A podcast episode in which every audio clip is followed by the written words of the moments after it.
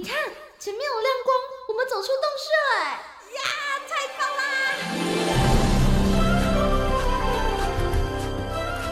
哇，这这是长毛象，还有剑齿虎哎，还有好多好多绝种的动物啊！哎，仔细一看，它们都散发着光芒哎。我听说啊，有些动物为了躲避人间的乱世，所以选择修仙飞升呢。哦，怪不得他们都发着光，飘飘似神仙呢。动物成仙去。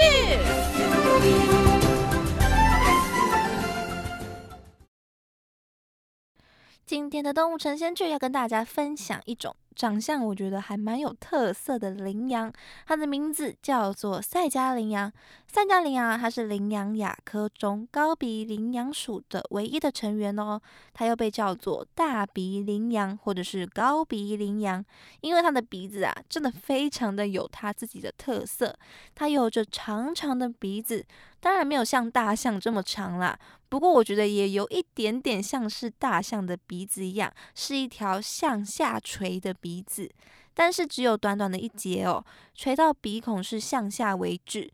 所以塞加羚羊啊，它的脸因为下垂的鼻子哦，看起来是特别的长。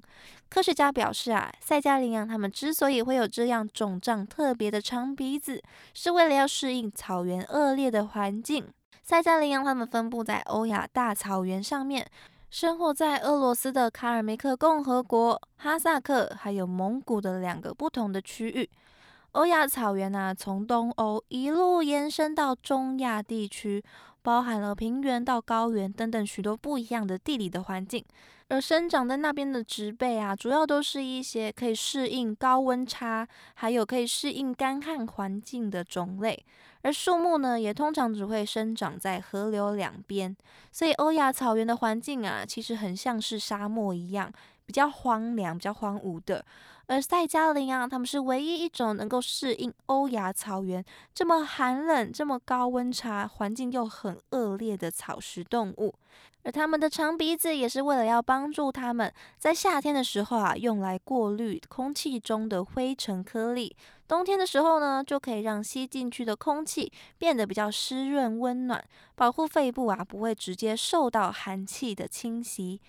因为生活的环境啊是这么的恶劣，所以赛加羚羊它们通常会成群的到处迁徙，寻找适合的牧场。分布在哈萨克的族群啊，会往南边跟西南部去迁徙，所以在乌兹别克斯坦还有土库曼斯坦的地方也有赛加羚羊的栖息地的哦。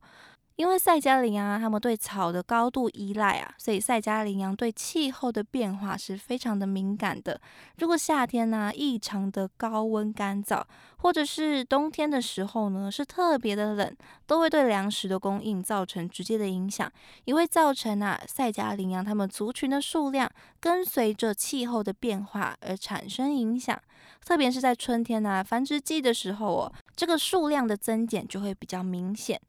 塞加羚羊目前被国际自然保护联盟 IUCN 列为极度濒危的物种。从二十世纪以来啊，赛迦羚羊的数量一下子就锐减了九十五趴，百分之九十五哦。不论是随着全球暖化而变得越来越严峻的气温，还是要跟畜牧业的家畜们争夺地盘跟粮食，都造成了赛迦羚羊生存上的困难。而且，尽管它们生存的栖息地啊，已经是世界上人口密度最低的地区了，毕竟环境是这么的不好嘛。但是，还是会被一些大型的工业开发计划给迫害，像是石油或者是天然气的开采，它们的栖息地上面呢，就会布满着一些围墙啊，或者是管线，导致它们的栖地破碎化，适合生活的地方你就会越来越小。而赛迦羚羊，他们经历过几次的疾病的重创，大范围的疾病啊，也让他们一下子就少了好几十万的数量哦。再加上啊，还没有对赛迦羚羊进行保护政策之前，赛迦羚羊他们其实是一些中亚国家的食物的来源。但是比起当做食物，更多的盗猎行为是为了夺取他们头上的羚羊角。就跟犀牛角一样哦，羚羊角也被视作是有良效的中药材。而在价格不断的哄抬之下，盗猎的行为是不断的在发生。而且赛加羚羊它们是只有公羊才有羊角，不断的捕捉公羊，也导致了羊群中性别比例严重的失去了平衡。也让羊群的生育率是不断的在下降。这些种种的危机，让塞加羚羊分布的国家兴起了要保育它们的念头。所以在二零零六年的时候，哈萨克、蒙古、俄罗斯、土库曼还有乌兹别克这五个国家就共同签署了关于高鼻羚羊保护、恢复和可持续利用的谅解备忘录，希望能够借此哦防止到盗猎的行为。而在二零一零年的时候，他们又再一次讨论要如何完善保护的计划。同时，一些小团体呀也自行的组成了赛加羚羊保护联盟